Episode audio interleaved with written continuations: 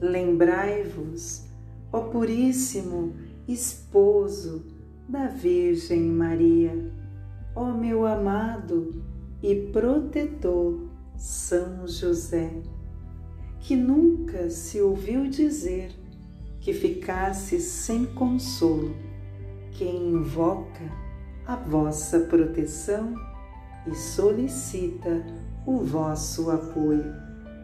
Cheio dessa confiança, me apresento diante de vós e com animado fervor me recomendo a vós.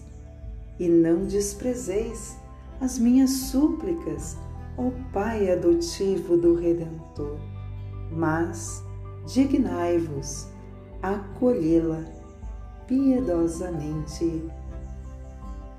Assim seja. Amém.